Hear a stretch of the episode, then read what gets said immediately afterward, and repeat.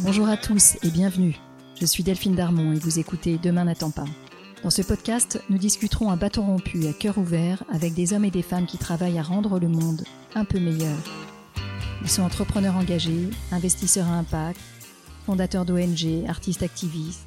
Ils repensent les industries traditionnelles comme la mode ou l'agroalimentaire.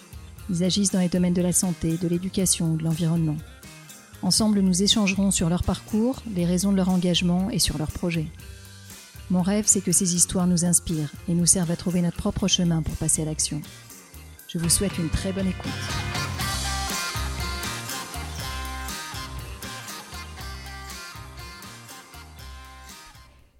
Cette semaine, j'ai la joie immense d'échanger avec Flore Vasseur. D'une intelligence et d'une sensibilité hors du commun, Flore est une auteure, une journaliste et une réalisatrice de documentaires. Depuis des années, elle s'intéresse à l'activisme et aux lanceurs d'alerte qui dénoncent les menaces qui planent sur nos libertés et sur nos démocraties. Au micro de Demain n'attend pas, Flore revient sur la vague d'activisme qui se lève aujourd'hui chez les jeunes partout dans le monde et qu'elle a filmé dans son documentaire extraordinaire Bigger Than Us. Flore nous parle d'espoir, elle nous parle d'une génération animée par un sentiment d'urgence et une brûlante envie d'agir. Je ne vous en dis pas plus et je vous laisse avec Flore. Écoutez-le jusqu'au bout, même s'il est un peu plus long que d'habitude. Et ensuite? Eh bien ensuite, courez voir Bigger Than Us, bien sûr. Je vous souhaite une très bonne écoute. Flore, merci, merci mille fois de me recevoir aujourd'hui. Je suis super heureuse d'enregistrer avec toi. Je suis heureuse pour mille raisons. Euh, heureuse parce que j'ai eu un coup de cœur amical pour toi il y, a, il y a des années maintenant heureuse parce que tu es mon invité mystère de tous mes podcasts. Hmm. À la fin de Demain n'attend pas, je demande à mes invités systématiquement qu'est-ce qu'ils recommandent. Et d'ailleurs, tu vas passer à la question un peu plus tard. Qu'est-ce qu'ils recommandent comme film, comme livre, comme euh, mouvement euh, pour nous en faire profiter, pour nous éveiller? Et systématiquement, j'ai eu au moins une dizaine de fois euh, la recommandation de Bigger Than Us, qui est un phénomène dont on va reparler ensemble. Euh, mais voilà, donc tu es mon invité depuis longtemps, il était temps que je te passe au micro. Euh, Fleur, je te propose qu'on commence par ce, par ce dernier point et que tu nous racontes D'abord, comment tu as grandi? Je sais que tu étais super sportive, euh, peut-être que, que c'est quelque chose en fait qui a, qui a eu beaucoup d'influence pour toi. Et puis que tu nous racontes euh, bah, ces premiers moments qui t'ont fait prendre un chemin peut-être un peu différent que de celui pour lequel tu étais programmée, si on peut utiliser ce mmh. mot-là. Ouais, ouais. Euh, alors moi, j'ai grandi, enfin, je suis une immense privilégiée, j'ai grandi à Annecy. Euh, mais à l'époque, je me rendais pas compte du tout que c'était un privilège. Euh, je me souviens plutôt de longs week-ends d'ennui et, et, et, de solitude. En fait, j'ai été une enfant euh, assez solitaire. Et les autres, ça a toujours été compliqué pour moi, étonnamment, vu ce que je vis maintenant. Euh, J'avais pas beaucoup d'amis, j'étais très seule. Et le sport a été vraiment pour moi un endroit où euh, j'étais moins seule. Et surtout, j'étais plus dans ma tête. Euh, voilà, il se passait quelque chose avec euh, mon corps et donc j'oubliais peut-être, euh, franchement, une certaine, un certain mal-être. et il y a un sport qui m'a complètement sauvé la vie. bon, il y a la danse et puis ensuite il y a le surf des neiges que j'ai adopté alors que il y avait à peine des planches qui arrivaient en France. Il y avait encore une espèce de corde euh, qui tenait euh, le, c'était c'était une époque où il y avait encore une corde sur le nez de la planche. Bref, euh, et ça, ça a complètement. Là, j'avais plus besoin de personne et je passais vraiment des week-ends entiers à ne parler à personne et à surfer avec de la musique dans les oreilles. Et donc, c'était un rapport à la montagne et, à la pente hyper particulier et je pense que ça ne m'a jamais quitté. En fait, je crois que le truc le plus important que je garde de l'enfance, c'est cette, euh, cette, ce rapport à la sensualité, à la glisse et à la solitude. Euh, je travaillais à l'école, mais j'étais plutôt une enfant euh, pas très forte, très besogneuse. En fait, j'étais vraiment pas scolaire, c'est-à-dire que je, je ne comprenais pas. J'avais un cerveau qui disjonctait et, c'est-à-dire que je, je n'avais pas, euh, pour moi, apprendre une leçon, etc. Je, n'avais pas de méthode, j'en sais rien. J'y passais un temps fou et ça ne rentrait pas. Et, euh, et je sais pas ce qui s'est passé à partir du moment où j'ai rencontré une, femme extraordinaire qui est devenue l'une de mes meilleures amies, qui, euh, je sais pas, je, me suis mis à, me mettre dans sa roue et tout à coup, euh, tout s'est débloqué. Et, euh, j'ai fait un IEP à Grenoble parce que j'avais un statut de sportif de haut niveau, je faisais beaucoup de surf. Et puis après, je suis rentrée à HEC. Pour tout le monde, c'était une blague que moi, je rentre à HEC. C'était, mais vraiment, je sais même pas encore comment ça a été possible cette histoire. Donc quand je suis arrivée, énorme sentiment euh, d'imposture parce que je me disais mais voilà, j'étais très impressionnée par les gens autour de moi. Et puis en fait, je me suis rendu compte que les gens qui étaient là étaient des personnes qui s'étaient fait plaisir avec les avec la matière intellectuelle. Et en fait, j'ai découvert ça. J'étais aussi comme ça. Cette espèce de d'opiniâtreté à comprendre, à apprendre. C'est pas à HEC que je l'ai découvert, mais en fait, j'avais toujours été comme ça. Euh, très curieuse en fait. J'ai découvert la joie d'être entourée de gens brillants, de personnes brillantes, et qui n'étaient pas brillantes, euh, enfin qui avaient une surface affective aussi, qui n'étaient pas que brillants. En fait, mais je me suis fait des amitiés pour la vie à HEC. Et, euh, et en fait, j'ai découvert, peut-être que j'ai découvert l'amitié là, et l'amour d'ailleurs en l'occurrence. donc, en fait, j'ai été projetée dans un bain que je n'attendais pas euh, et, donc pour moi, ça a été une, euh, euh, bah, une joie, une expérience, enfin une espèce de truc complètement fou et inattendu dans ma vie. j'ai eu la chance, enfin c'était une époque qui n'existe plus, on pouvait voyager partout, créer des boîtes partout, on, sortait d'HEC, on nous montait un bourrichon comme pas permis, et je l'ai pris. Alors justement, en fait, ta première expérience, qui est quand même assez osée, hein, c'est d'aller créer une boîte à New York. Donc il faut quand même euh, une bonne confiance en soi, une bonne dose peut-être d'inconscience aussi, et puis euh, plein de plein de mythes dont on n'a pas forcément conscience à ce moment-là. Euh... Ouais, enfin moi c'était un peu euh, différent. J'ai fait tout ça parce que je voulais échapper à quelque chose. Et ce à quoi je voulais échapper, parce que en fait j'ai été recrutée sur le campus tout de suite et euh, j'ai fait une première expérience en entreprise et j'ai cru mourir d'ennui en fait. Euh, et pourtant c'était une superbe. Enfin, personne n'a compris, mais en fait j'ai démissionné. Euh, j'ai vu tout le staff débarquer dans mon bureau en me promettant plus d'argent, de trucs, de machin. Je ne voulais plus en entendre parler. Et en fait, si je suis partie à New York et que j'ai créé une boîte, c'était pas du tout pour devenir riche ou avoir une entreprise ou quoi que ce soit. Je voulais faire des cours de rap. Et à l'époque, c'est génial. Enfin, de hip-hop. Et à l'époque, euh, je voulais être danseuse en fait. Et à l'époque, tu sais, il y avait encore ces VSN ou VIE, je sais pas quoi, et on aidait les mecs à partir à l'étranger, mais quand tu étais une fille, no way quoi. Et, et, donc la seule façon pour moi de vivre à New York, c'était de m'auto-sponsoriser en étant entrepreneur. Donc je suis devenue entrepreneur parce que je voulais être libre. Et sauf que à partir du moment où euh, j'ai commencé à faire ça, j'ai tellement adoré ce que je faisais que j'ai oublié les cours de hip-hop, j'ai dû en prendre deux. Et, euh, et j'ai fait que travailler. Je me suis, il y a eu une partie de tout ça où je me suis plus que régalée, quoi. C'était vraiment, vraiment chouette, quoi. Donc là, tu crées une, euh, une société dans laquelle euh, tu amènes les grands patrons de, du CAC à être au plus proche de l'innovation américaine. Absolument. T'as peur de rien hein? Ouais, mais c'était aussi l'époque. C'était la première bulle Internet. Euh, tout ce qui avait moins de 25 ans euh, avait une énorme valeur. Euh, les, moi, je venais du monde de la distribution. Ma seule expérience professionnelle, c'était pour la distribution, le retail. Et en fait, ils étaient complètement en train d'être transformés par des dinosaures par Internet. Ils n'y comprenaient rien. Moi, j'avais moins de 25 ans. J'étais une femme. J'étais à New York. J'écrivais pas trop mal. Euh, tout à coup, j'étais euh, la personne euh, de, l'emploi, tu vois. Et, c'est vrai que c'est une période quand même complètement drôle où j'ai vu effectivement tout le CAC 40 débarquer dans mon bureau. Et moi, je leur donnais des conseils sur ce qu'il fallait qu'ils fassent. C'est, enfin, vraiment, c'est très drôle, tu vois, avec le recul. Et en même temps, c'était pas dénué de. Enfin, on s'est éclaté, quoi. On leur a fait faire des trucs vraiment drôle. Donc euh, il y avait cette joie, il y avait cet appétit, il y avait cette. Euh, c'est quand même un moment où ça rigolait, quoi. Et, euh, et peut-être l'un des derniers, d'ailleurs. Alors l'un des derniers, parce qu'en fait très vite, on va se retrouver au moment de l'effondrement des, des, Twin Towers. On est, on est le 11 septembre et tu vois les tours tomber. Ouais, et alors ça s'était grippé déjà un petit peu avant pour moi parce que en fait, je te raconte finalement la, l'espèce de pied nez d'humour qu'il y avait dans tout ça et de d'énergie et puis bon c'était New York euh, à la fin du siècle avec une énergie pas possible qui m'allait bien en fait mais ça commençait à m'attaquer ça a commencé à me gripper. Euh, le côté, euh, peut-être la femme en moi commençait à, à, douter. Je travaillais 16 heures par jour. Alors, effectivement, j'allais travailler en roller et c'était drôle, mais, mais quand même, il y a un moment, je commençais à me dire, je fais ça pourquoi J'avais la responsabilité d'employer. C'était de plus en plus dur. La bulle avait craqué. On avait perdu 80% de notre chiffre d'affaires. Fallait se repositionner. J'avais des investisseurs, etc. la pression commençait à monter. Et, euh, effectivement, j'ai assisté au 11 septembre euh, bah, sur le toit de mon bureau. Et, euh, là, il y a, eu un chemin qui s'est ouvert, en fait. Une entaille énorme dans tout ce que j'avais fait. Et c'est venu.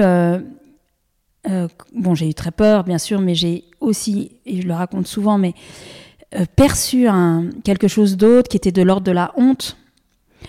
Euh, et je me suis dit qu'on était obscène, en fait que si je me suis dit c'est j'ai pas du tout acheté ce discours de l'axe du mal, l'axe du bien, on est du bon côté, ils sont les méchants, il y a la religion, c'est les fous, etc. Je l'ai pas du tout acheté ça. Ça a pas du tout marché sur moi. Je me suis dit mais pourquoi on nous envoie des bombes Il y a une vraie raison. Qu'est-ce qu'on envoie au monde qui fait qu'on se prend ça dans la figure? Et c'est vrai que voilà, j'ai vécu ce 11 septembre comme ça. Ça s'est pas fait du jour au lendemain. Hein. J'ai déprimé comme tout le monde, j'ai eu peur comme tout le monde. Je me suis mise en, j'ai essayé d'aider comme tout le monde, je me suis mise en quête comme tout le monde, et puis finalement j'ai mis un an et demi à en sortir et à dire c'est plus ma vie. Et maintenant je vais euh, essayer de comprendre pourquoi j'ai honte, de quoi j'ai honte, et je vais essayer de comprendre d'où viennent ces bombes.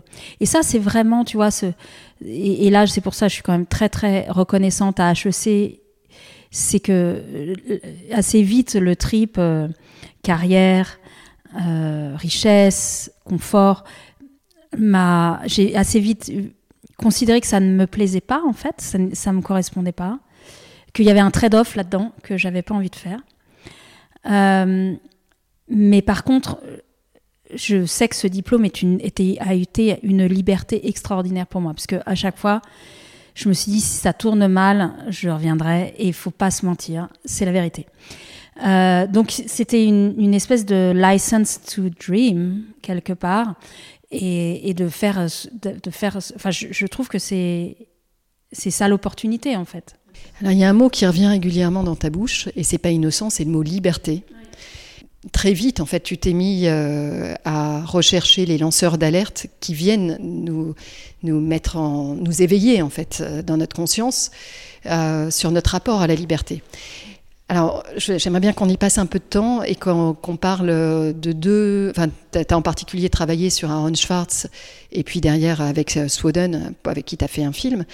Donc, on, peut, on peut s'arrêter sur, ces, sur, les deux ou sur celui sur lequel tu as envie de parler. Tu vois, ce 11 septembre, c'est l'entaille qui me dit euh, l'histoire qu'on nous raconte n'est pas la bonne ce qu'on nous dit de notre système de liberté, les États-Unis, grand euh, pourvoyeur de la démocratie, plus grande démocratie au monde, etc., euh, pays des libertés, c'est tout faux. En fait, c'est ça qui me tombe dessus le 11 septembre. Et depuis, je cherche à comprendre ça.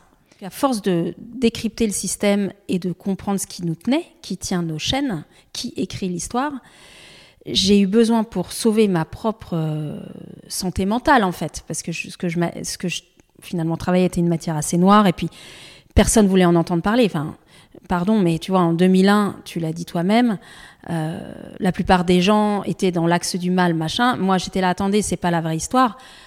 Enfin, franchement, j'ai, c'était complètement tabou. Je, j'étais toute seule.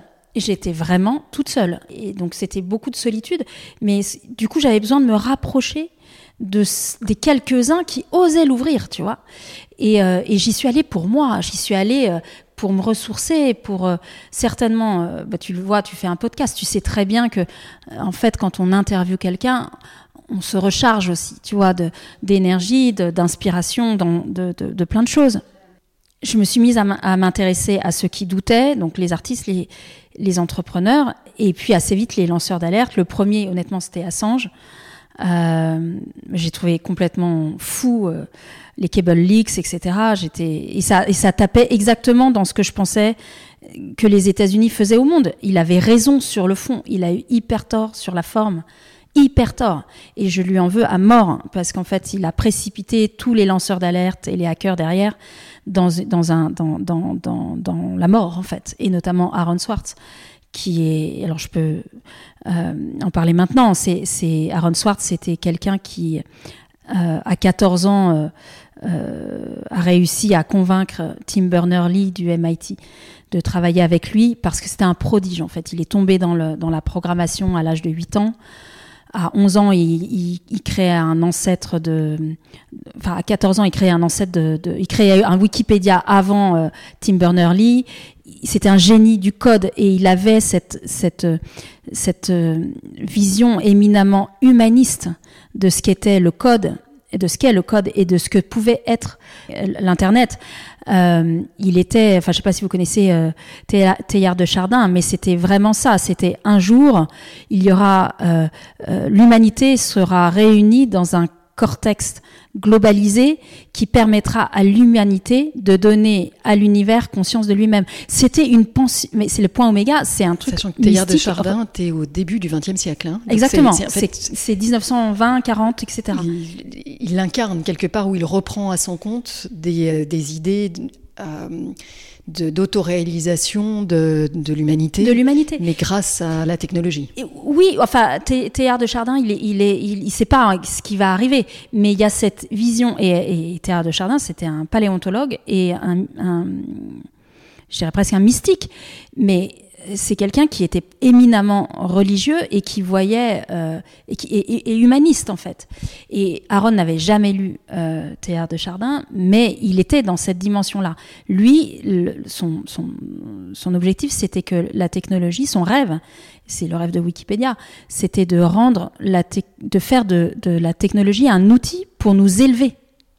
Euh, mais Aaron, c'est quelqu'un qui avait vu ça, qui s'est battu pour ça, qui a programmé ça et qui a vu très très vite euh, tout ça se retourner. Et il a essayé de nous alerter.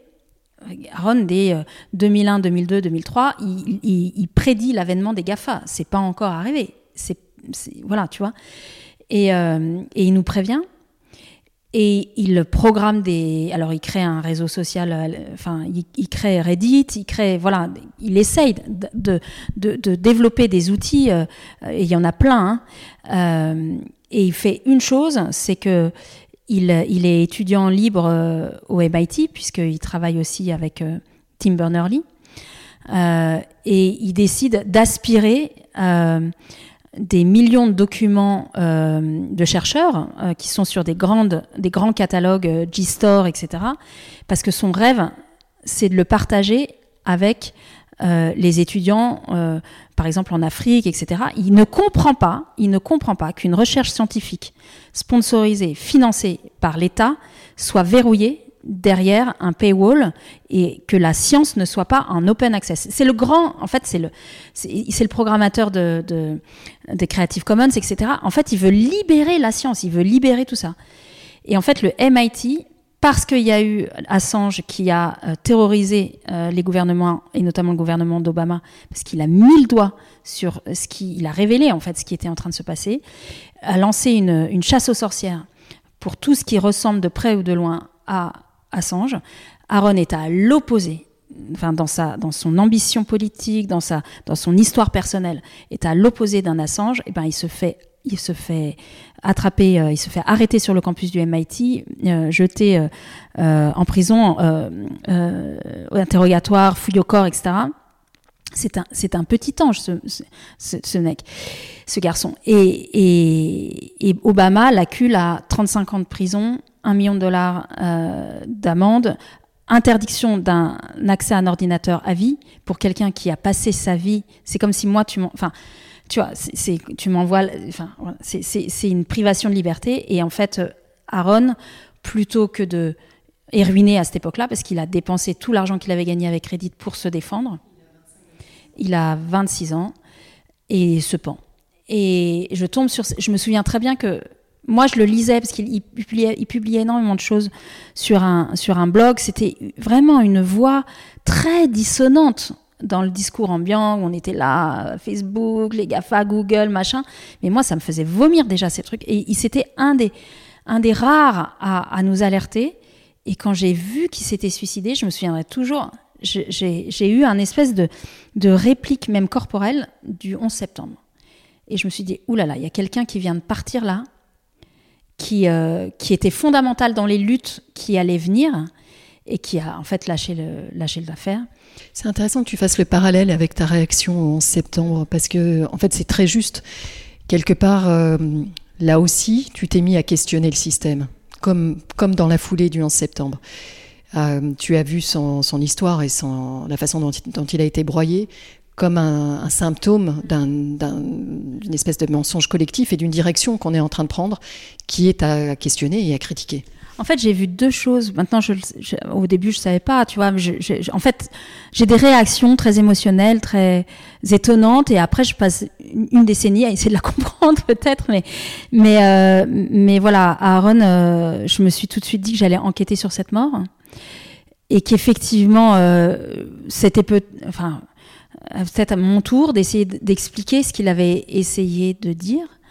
Euh, et ça m'a mis dans un chemin merveilleux. Et l'autre chose que j'ai comprise là, c'est que plus jamais de ma vie, je voulais, enfin, j'allais faire tout ce que je pouvais, plus exactement, pour que jamais plus un enfant ne se suicide à force de ne pas avoir été entendu.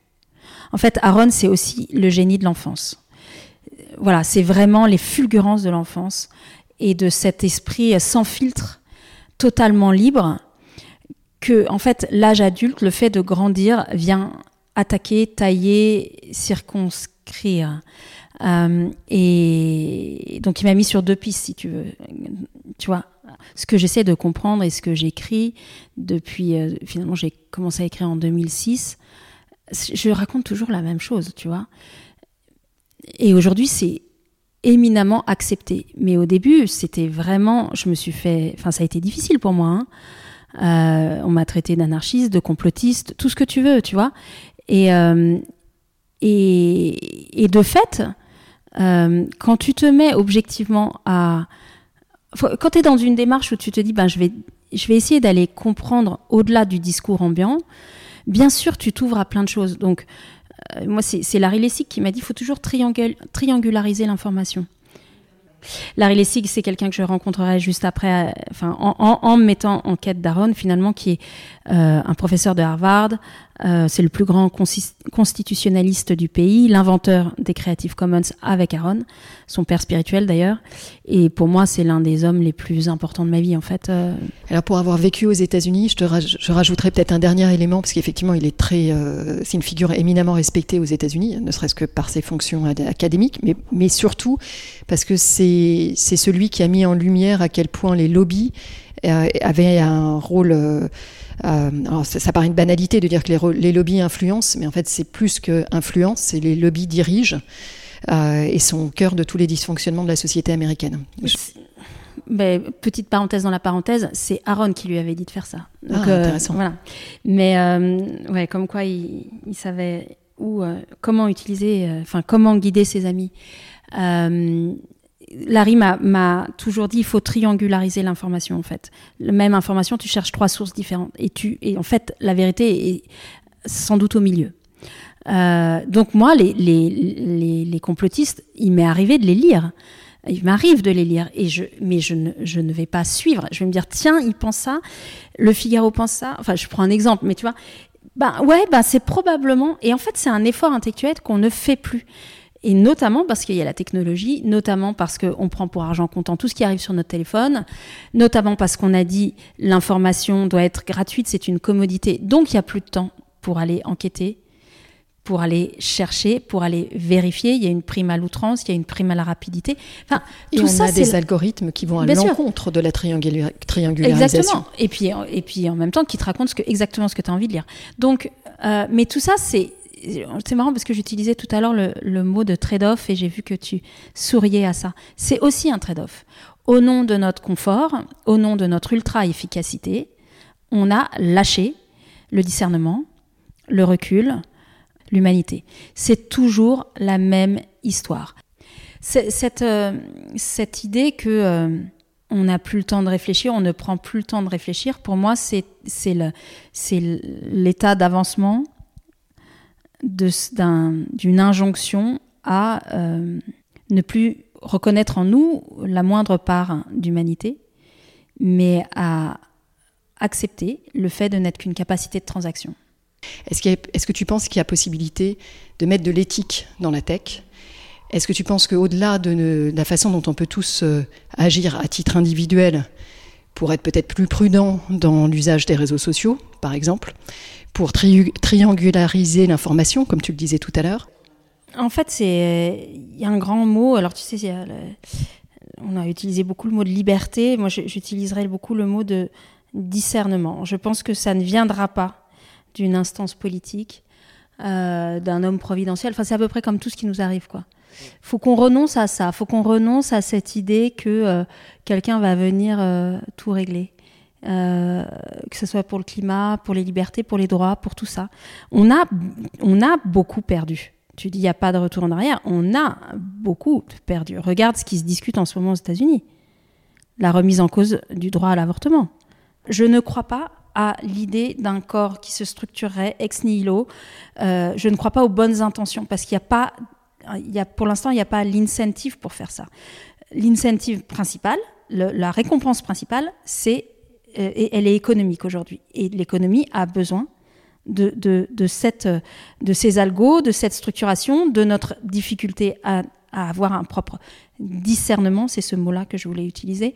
Euh, tout lutte contre ça, en fait. Si tu commences à réfléchir, tu sors de ce truc et le système économique n'y a aucun intérêt.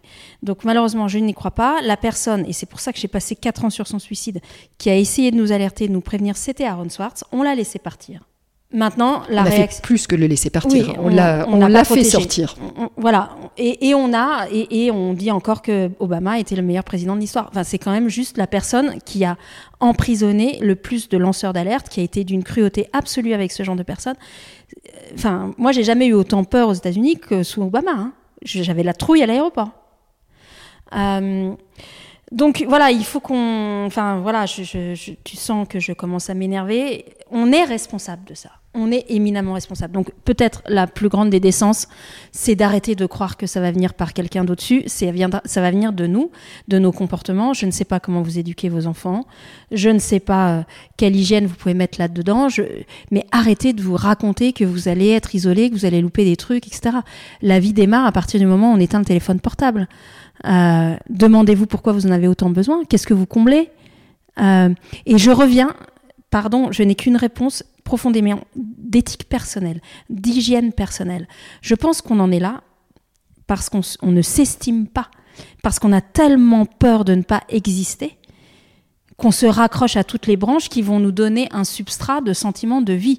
Le problème, c'est que à force d'avoir hyper consommé, d'avoir euh, de se fourvoyer dans les Netflix, les trucs, les machins, eh bien, on ne se sent plus vivre. Et puis, on sait combien, en fait, c'est un cercle vicieux parce que les réseaux sociaux sapent une, une estime encore l'estime de soi. Non, mais en plus, ils, organisent complètement ta solitude. Donc, euh, il y, a, y a ce en fait, moi, je pense qu'il y a un arrachement à faire. Et tu m'as, as très gentiment euh, eu la gentillesse de me faire parler du 11 septembre. La vie vient te proposer des possibilités de t'arracher et d'arracher tes chaînes. Euh, souvent, c'est des très grands accidents de vie.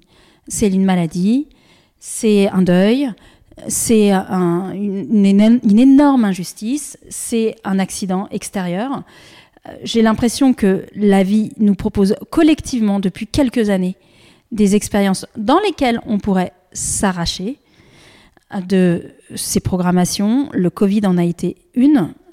Euh, je pense que la guerre en Ukraine en est une et on n'a pas fini de voir ce que ça va déclencher comme effet domino. Tant qu'on n'aura pas compris euh, qu'on est tout seul et qu'en même temps on est tous liés, euh, que la réponse, elle passe par soi, mais pas que, mais que accepter de la faire passer par soi, c'est se réembarquer dans un projet de vie dans lequel on décolle de ces trucs-là. Et ben tant qu'on n'est pas là-dedans, euh, bah oui, on va se raconter que bien sûr Google ils vont monter un, ils vont relancer un énorme truc d'éthique. On a l'habitude de dénoncer les médias et les réseaux sociaux en particulier comme étant des véhicules qui, qui propagent la peur, euh, tu, nous rappelles, tu nous rappelles aussi que les réseaux sociaux ont un rôle énorme dans l'érosion de l'estime de soi en particulier chez les jeunes qui aujourd'hui souffrent massivement de, cette impression de ne pas avoir de valeur. Mais t'en restes pas là, Flore, tu interroges aussi les causes racines, tu interroges le système économique, tu interroges nos récits collectifs qui ont fait naître et qui favorisent ces médias, ces algorithmes qui sont à l'origine de ces déviances. Écoute, c'est hyper intéressant parce que je pense qu'effectivement, que ça soit sur la technologie euh, ou l'environnement ou, notre acceptation de l'injustice, par exemple, euh, je pense que, que tu parles d'un système économique, moi j'irais plus loin, je dirais quelle, quelle est la croyance derrière? Qu'est-ce qui fait que ce système économique est inquestionnable encore aujourd'hui? C'est quand même juste la folie, quoi. Euh, et en fait, moi j'ai l'impression qu'il y a quelque chose qui se joue avec des cartes qui pose la séparation de l'homme et de la nature. Enfin, de l'humain, pardon, des êtres humains et de la nature. Et à partir du moment, de ce moment-là, on a cru qu'on pouvait, qu'on était au-dessus, qu'on pouvait tout domestiquer euh, et aussi domestiquer les autres. À partir du moment où on a mis des barrières autour des champs, à partir du moment où on a dit c'est à moi, c'est plus à toi, on, a commencé à se séparer. On s'est séparé de la nature, on s'est séparé, on a séparé les champs, on, a séparé les destins, on a séparé, euh, euh, on s'est séparé, euh, voilà. Et, et, finalement, le système, le, capitalisme n'a été possible que parce qu'il y a eu cette première idée de séparation. Et en fait, que ça soit sur la, tu parlais de la peur, etc. À quoi sert la peur? À nous séparer encore plus. Alors, Flore, euh, tout ça nous amène en fait pas à pas, mais très logiquement à ton dernier film, Bigger Than Us. J'aimerais que tu nous racontes comment, même si c'est une, suite logique, comment est-ce que tu as, été embrassé ce projet? Euh, Est-ce que tu as envie de nous en dire? Et où, tu en es évidemment aujourd'hui? Effectivement, c'est la suite logique de, tout ce que. Moi, je fais que cheminer en fait, hein, et chacun de mes de mes travaux euh, n'est que l'état de là où j'en suis, euh, de ma compréhension de ce qui se passe, etc. Et c'est vrai que euh, j'ai parlé de, mon travail avec les, lanceurs d'alerte, Snowden, Aaron, et, et, après avoir fait le film avec Snowden, qui était un film sur lequel j'ai pris beaucoup de risques. Je suis allée à Moscou. Je, suis, on est trois à avoir fait un film avec lui. J'étais sûre que, euh, que les personnes qui verraient le film, les adultes, comprendraient combien il est éminemment important, et même pour soi-même, avant tout par éthique personnelle, tu parlais d'éthique, de bifurquer, de, euh, de changer nos représentations, d'accepter peut-être pas de faire comme lui, mais de se mettre dans ce sillage. Et donc, je suis partie avec ce film sous le bras, j'ai fait plein de projections citoyennes en essayant de faire bouger les gens. Puis finalement, depuis le 11 septembre, c'est ce que je veux faire. Je veux que les gens s'activent. Je veux qu'ils comprennent. Je veux qu'ils changent. Je veux qu'on soit plus nombreux. J'en ai marre d'être toute seule à prêcher dans des... Et en fait, je me suis pris une énorme claque avec ce film. D'abord, j'ai adoré le faire. Mais parce que les gens me disaient, ouais, t'as raison, il est magnifique, il est stellaire mais je ne vais pas changer parce que précisément, je ne suis pas Snowden. Je n'ai pas cette surface spirituelle. Parce qu'en fait, tout ce dont on parle, c'est de spiritualité-là. Euh, et donc j'ai joué à contre en fait. Je me suis rendu compte que tout mon travail qui visait à activer les adultes ne servait strictement à rien. Qu'en fait je les mettais dans des choses qui étaient inatteignables pour eux. Et au même moment, euh, en 2016, mon fils qui avait 7 ans à l'époque me dit Maman, ça veut dire quoi la planète va mourir? Et, donc là, c'est un peu comme, euh, c'est un grand moment de ma vie parce que je me dis, euh, bon, j'ai deux options. Soit je lui dis, euh, mais non, t'inquiète pas, tout va bien, continue à manger ton steak haché bio. Soit je sors les rames et j'essaie de lui expliquer ce qui se passe. Et donc je me suis dit, allez, on prend les rames, on y va. Et bon, je vais la faire courte, mais c'est une discussion d'une heure et demie qui est certainement la, la, discussion la plus importante de ma vie, où je me rends compte que mon fils est en train de déclencher une éco-anxiété et ce qu'il cherche à comprendre, c'est ce qu'il peut faire lui. Et que toutes les, toutes les, tous les, toutes les explications que j'ai à lui donner, toutes les références, sont des explications qui datent, qui, qui sont vieilles, qui n'ont jamais fonctionné, qui sont portées par des gens qui sont plus vieux ou plus vieilles, des personnes qui sont plus vieilles que moi. Sur lui, ça n'a aucune prise en fait. Donne-moi quelque chose à comprendre. En fait, c'est ce qu'il est en train de me dire, c'est donne-moi, donne-moi un guide, donne-moi quelque chose à faire. Et, euh, et, ça aboutit à me dire, donc, un, impuissance totale dans le fait de convaincre les adultes, deux, impuissance totale à répondre à mon fils sur des quelque chose qui l'aide à vivre, je me dis bon bah ça c'est ok, j'arrête tout. Les adultes c'est trop tard. On est trop programmé, on a trop peur de lâcher notre petit confort, on est trop bien, on est trop confortable en fait. Mais il y a une génération qui est pas confortable, c'est celle qui arrive. Et c'est mon fils qui me le dit. Et je me dis bon ok bah je vais en fait je vais essayer de répondre à ta question. Et très vite, euh, on finit cette conversation euh, au bout d'une heure et demie, et je lui fais la promesse, je lui dis, je vais te faire un film sur la pollution.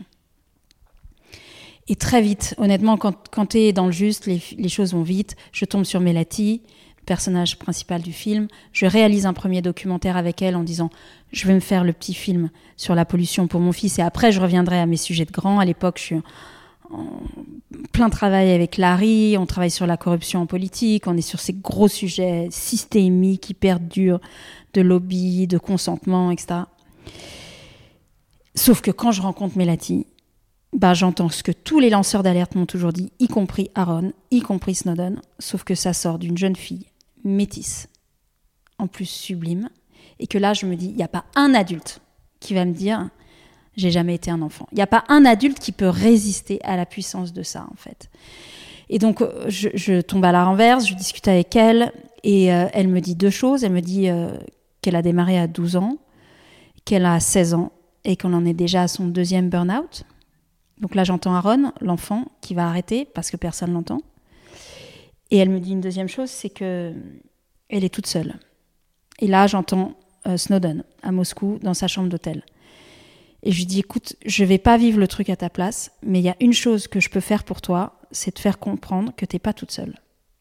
Et donc, d'où l'idée de ce film, qui est de partir autour du monde pour, à la rencontre de personnes comme elle, pas que sur l'environnement, puisque elle, sa bataille, c'est sur les sacs plastiques à Bali, pour qu'elle montre que nous sommes tous liés, que toutes les luttes sont liées, que tous les combats sont liés, qui prennent la même cause dans, cette, dans ces systèmes racines, voire dans cette idée racine, l'idée qu'on est séparés, que nous sommes séparés de la nature. Donc ça nous donne une cette séparation de la nature avec la nature nous a donné tout droit sur elle, mais aussi sur les autres, sur les femmes, sur les autres peuples, etc. Tu remets ça en cause, tout change. Donc ça va au-delà du capitalisme, tu vois, ça va au-delà. Et tu vois, c'est vraiment, enfin, c'est un système de croyance sur lequel nous sommes assis depuis cinq siècles. Et euh, donc nous partons avec Melati, bras dessus, bras dessous, enfin après beaucoup de travail et de recherche, etc., autour du monde, rencontrer d'autres jeunes comme elle. Et c'est une discussion, de pair à pair, PAIR, euh, sans moi, puisque ce que je veux, c'est entendre la parole de cette génération. Je me, je m'auto-éjecte du dispositif. Marion Cotillard dans, le dans, dans la production. Je ne veux pas qu'elle intervienne dans la mécanique de rencontre. Elle, elle, interviendra énormément au montage et sur beaucoup beaucoup de choses. Mais voilà, c'est vraiment un espèce de, tu vois, de lettre d'amour à cette génération, avec une intuition forte qui est qu'ils comprennent mieux que nous ce qui se passe. Et franchement, euh, je, le, me le prends en pleine figure. Euh, et je, pendant le film, et je le prends en pleine figure depuis, parce que le film est sorti il y a dix mois. Depuis dix mois, quasiment tous les jours, j'accompagne des séances, notamment avec la jeunesse. Ils arrivent les pieds en dedans, en n'ayant aucune envie d'être là. Ils repartent, on n'arrive jamais à arrêter les débats. Il y a des centaines de questions, souvent toujours les mêmes il y a un appétit, il y a une volonté, il y a une intelligence qui est là. Quand on dit que cette génération est décérébrée, euh, irresponsable, déconnectée de la réalité et égoïste, je me mettre tellement en colère. D'abord parce que c'est pas du tout le cas, et deuxièmement, j'ai envie de retourner ces quatre attributs vis-à-vis -vis de la génération au pouvoir, la nôtre. Déconnectée de la réalité, irresponsable, flemmarde et égoïste nous sommes dedans. Nous sommes dedans. Mais par contre, on a emprisonné notre jeunesse derrière ces attributs bah pour la museler, en fait. Et quelque part, cette jeunesse nous le dit, hein, puisqu'elle nous renvoie le fait que euh, l'état de la planète est directement lié à, l'héritage qu'on leur laisse, nous et, la génération d'avant. Euh. Enfin, je vais être vraiment, je m'excuse, mais beaucoup plus violente que ça. Alors, elle, elle le dit sur éventuellement la planète, mais elle le dit parce qu'elle va extrêmement mal. Euh, on travaille avec la maison des adolescents, je ne sais pas si tu vois ce que c'est.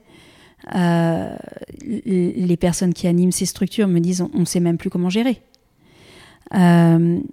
tu as certainement vu cette étude de The Lancet. On n'est pas chez Gala Magazine, The Lancet. Donc 75% des moins de 30 ans sont extrêmement pessimistes quant à l'avenir. 58% considèrent qu'on ne s'en sortira pas. Et moi, ma colère, c'est vous êtes où les parents là? Parce que ce que j'entends, toutes les fois, tout, mais l'une des premières questions ou des premières, en tout cas, interpellations, exclamations à la suite du film, c'est pourquoi on ne me parle jamais de ça comme ça? Et alors, la discussion s'ouvre et en fait, très vite, les, les, enfants me disent Je ne parle jamais de ça avec mes parents. Donc, moi, je dis Enfin, là, je suis très en colère, mais y compris, je suis aussi parent, hein, donc je, me dedans, mais il y a pire que l'éco-anxiété, il y a pire que l'injustice, il y a pire que les mauvaises nouvelles, il y a le fait qu'on ne se parle pas. Et ça, ça rend fou, en fait.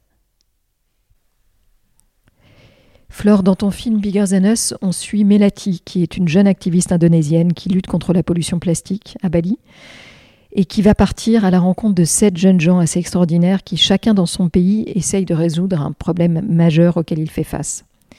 Malheureusement, je ne peux pas tous les citer et raconter l'histoire de chacun d'entre eux. Je, veux juste porter un éclairage sur, euh, sur quelques-uns d'entre eux pour qu'on voit euh, les, profils euh, assez extraordinaires des personnes à qui on a affaire. je voudrais parler de Memory, qui m'a particulièrement émue. Qui est une jeune femme du Malawi qui va s'élever contre les cérémonies d'initiation qui existent dans son pays, dans, son, dans ses régions, qui sont en fait des viols collectifs de jeunes filles qui les amènent tout droit au mariage forcé. Et Memory qui va réussir à changer la loi de son pays. Je voudrais citer euh, Mohamed, qui séjourne dans un camp de réfugiés à la frontière entre la Syrie et le Liban et qui va construire une école pour les enfants de son camp de réfugiés. Je voudrais citer également Marie, euh, qui est une jeune Anglaise qui va aller s'installer dans une des, îles grecques pour aider à sauver des vies de réfugiés qui s'échouent sur les côtes.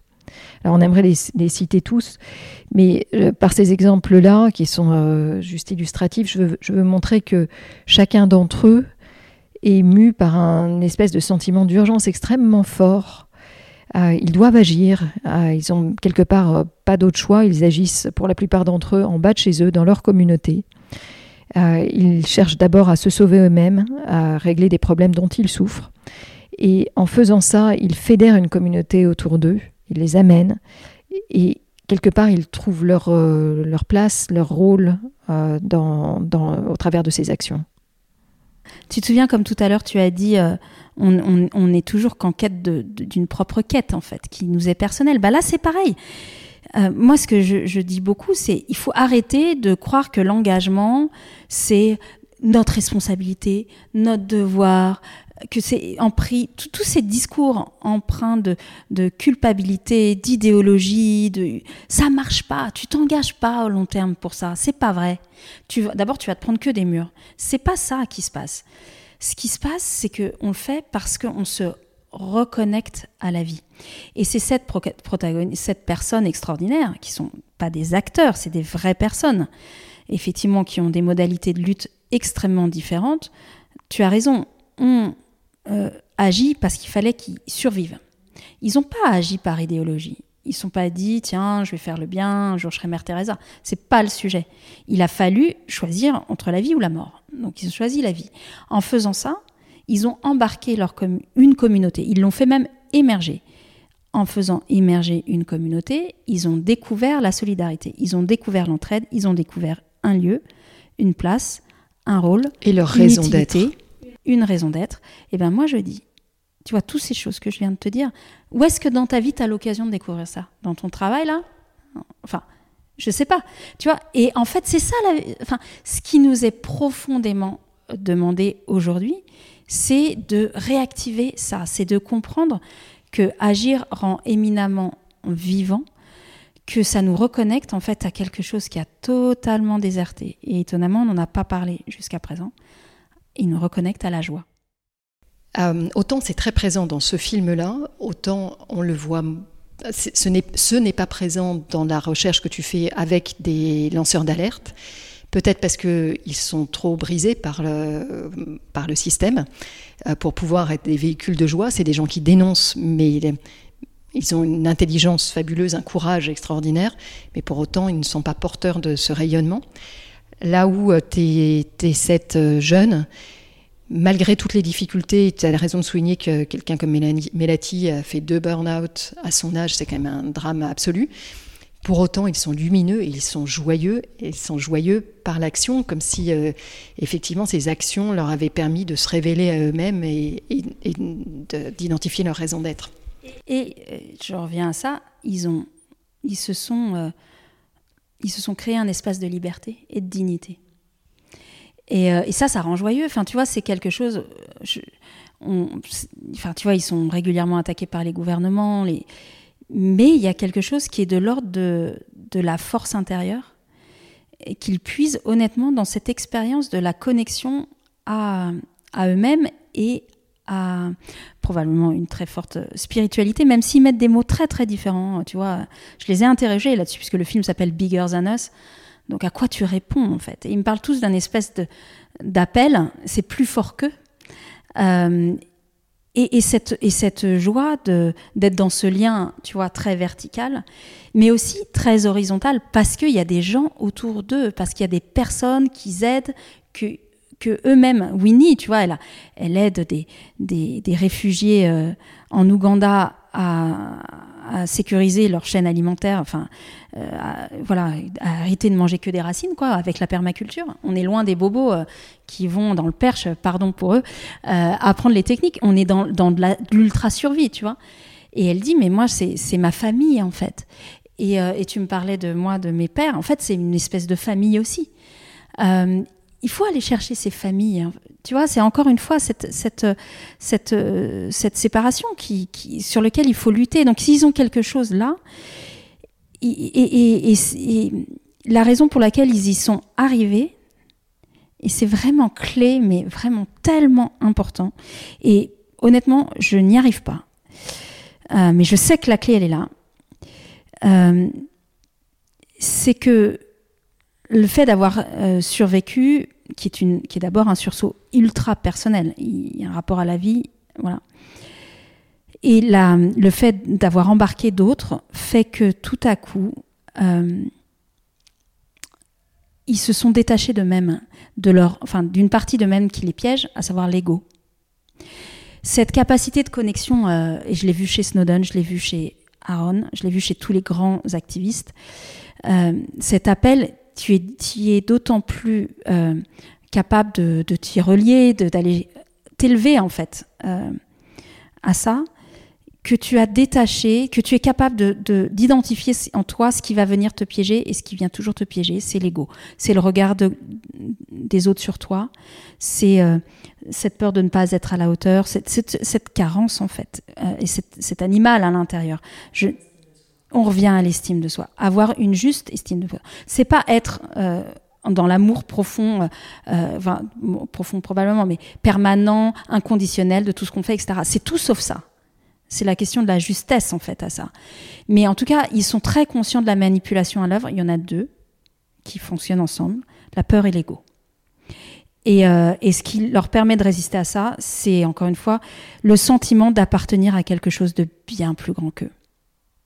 Ils, ils ont la puissance, la, puissance parce qu'ils se rendent compte qu'ils ne sont qu'un véhicule. Euh, Flore, je crois qu'à ce stade, on a perdu tous ceux qui nous écoutent et qui n'ont pas encore vu le film. Ils ont arrêté le podcast depuis longtemps, ils sont partis voir Bigger Than Us.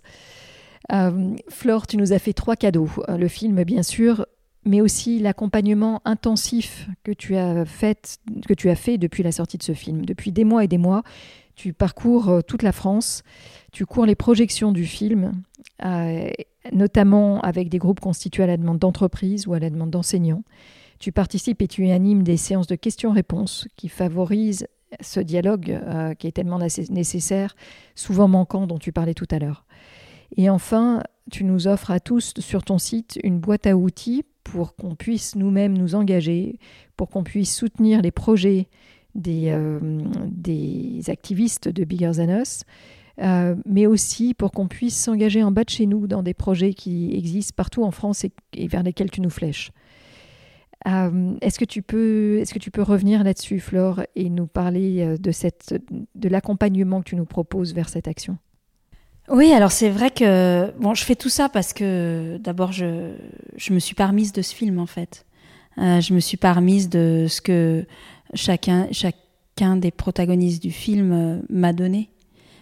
si tu veux, c'est un énorme honneur, privilège pour moi d'avoir fait ça, d'avoir eu leur confiance, d'avoir été dans leur communauté, d'avoir eu la confiance de leur communauté. Enfin, je sais même pas comment un jour je vais pouvoir me remettre de ça au sens positif. Et j'espère que j'en reviendrai jamais. Euh, enfin, vraiment, c'est, je, je, je, je, sais pas, j'ai décollé du sol, tu vois. Et donc, pour moi, pour rester dans ma joie, ma seule manière, c'est de partager ce film. Euh, c'est la seule chose que je puisse faire. Tout le monde me dit Ah ouais, maintenant, mais attends, mais ma flore, ça fait quand même dix mois. Et alors? Et d'ailleurs, parce que ça continue. Ah, mais maintenant, tu vas peut-être passer à autre chose. Ah ouais, et quoi? Et qu'est-ce qu'il y a de plus important aujourd'hui que donner envie de vivre à nos enfants? Dites-moi ce qu'il y a de plus important. Ça sert à rien d'être inspiré aujourd'hui. Ce qu'il faut, c'est s'éduquer les uns les autres. Parce que si tu attends, encore une fois, pardon, le consortium de l'éthique du machin ou machin, ça va pas arriver. Et en fait, la grande joie, c'est que j'ai trouvé, et je trouve tous les jours, plein d'alliés. Ces, projections qui sont partout en France, et là on sort dans 53 pays, c'est pas moi qui ai dit tiens je vais aller à Mourmelon, etc. C'est qu'on reçoit un mail, j'ai vu votre film, j'aimerais organiser une projection, qu'est-ce que je peux faire? Alors il est vrai qu'on a aussi des alliés entreprises qui, ou, euh, institutionnels, y compris l'éducation nationale, qui disent bah, on va aider en fait. Donc ça, a différentes formes, etc. Mais je veux dire par là que ce qui est magnifique chez, dans ce que je vis.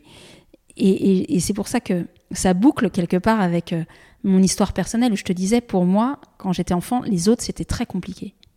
Mais là, je ne fais ça que parce qu'il y a des autres qui m'appellent, en fait. Voilà, donc on met certaines conditions, parce que sinon, enfin, là, je suis moins fatiguée, mais effectivement, il faut, donc il, y a, il faut qu'il y ait un certain nombre de personnes, et ça.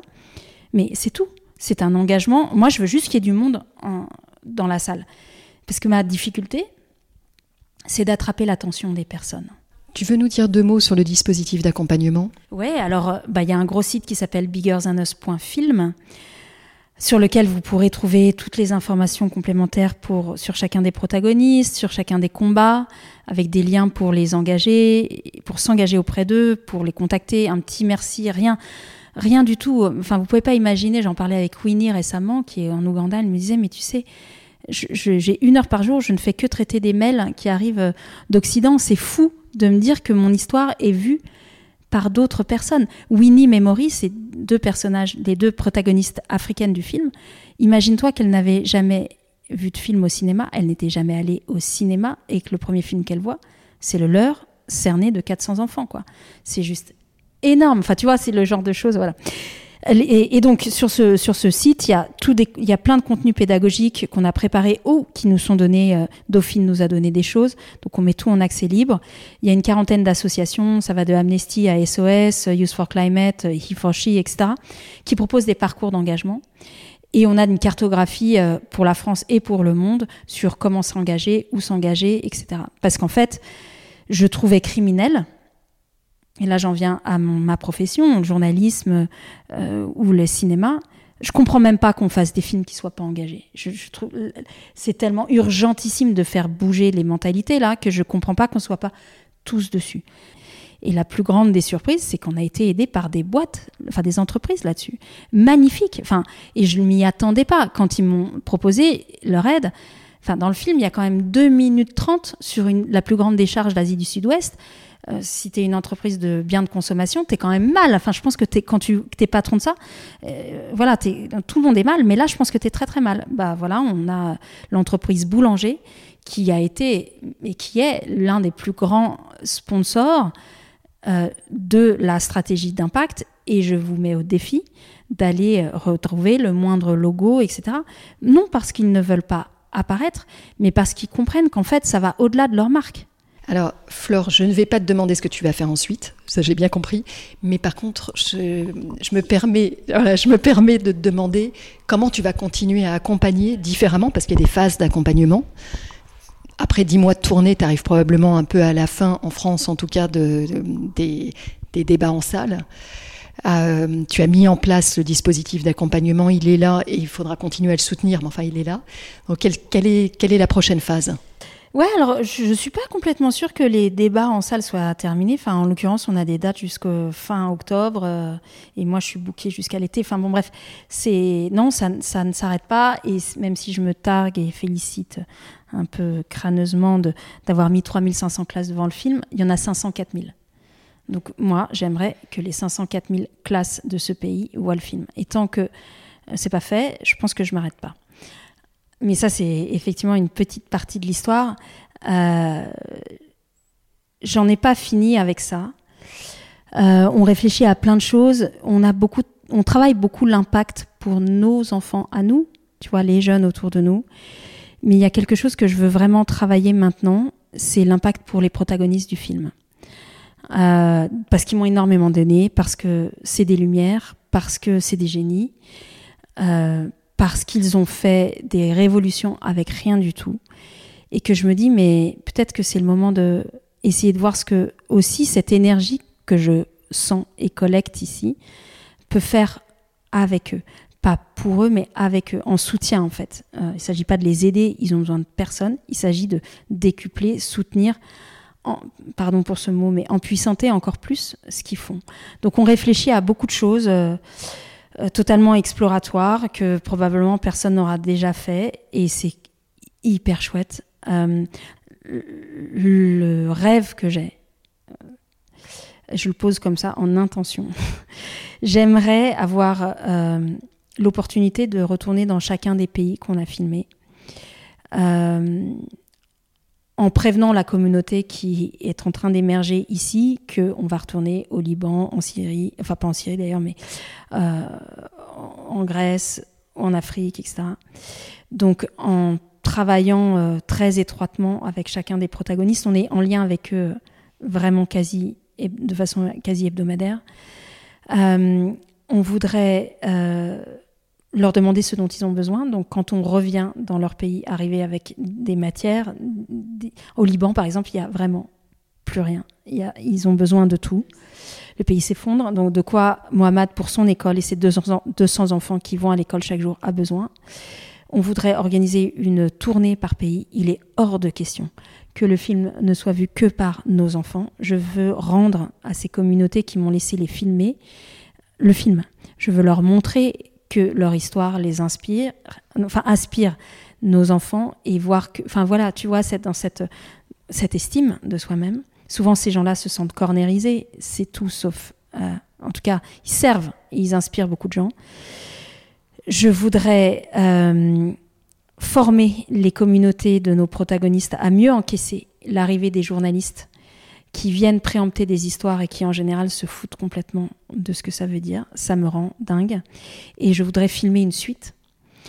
Plus exactement une mise à jour, puisque c'est une question qu'on me pose systématiquement dans les euh, sessions après le film, c'est qu'est-ce qu'ils sont devenus Et je voudrais du coup, avec ce contenu supplémentaire, transformer donc ces voyages en opportunités de tournage pour faire, pour transformer le film en série. C'est-à-dire au lieu d'avoir 13 minutes sur chacun des personnages, en avoir 45 minutes, 50 minutes, avec des explications beaucoup plus factuelles, parce que ça aussi, on me le dit beaucoup, ça va très vite dans le film, on n'a pas exactement compris comment ils sont passés de de, euh, du, geste individuel à l'aspect systémique, donc être dans le beaucoup plus pratico-pratique, et surtout, en quoi le Covid et toute cette accélération de l'histoire qu'on vit les transforme, comment ils ont résisté à ça, comment ils sont devenus plus grands, Qu'est-ce qu'ils ont à nous dire pour que là aussi on, s'adapte, nous, plus vite Et je voudrais aussi euh, soutenir financièrement, trouver un moyen de soutenir financièrement ce qu'ils sont en train de déployer,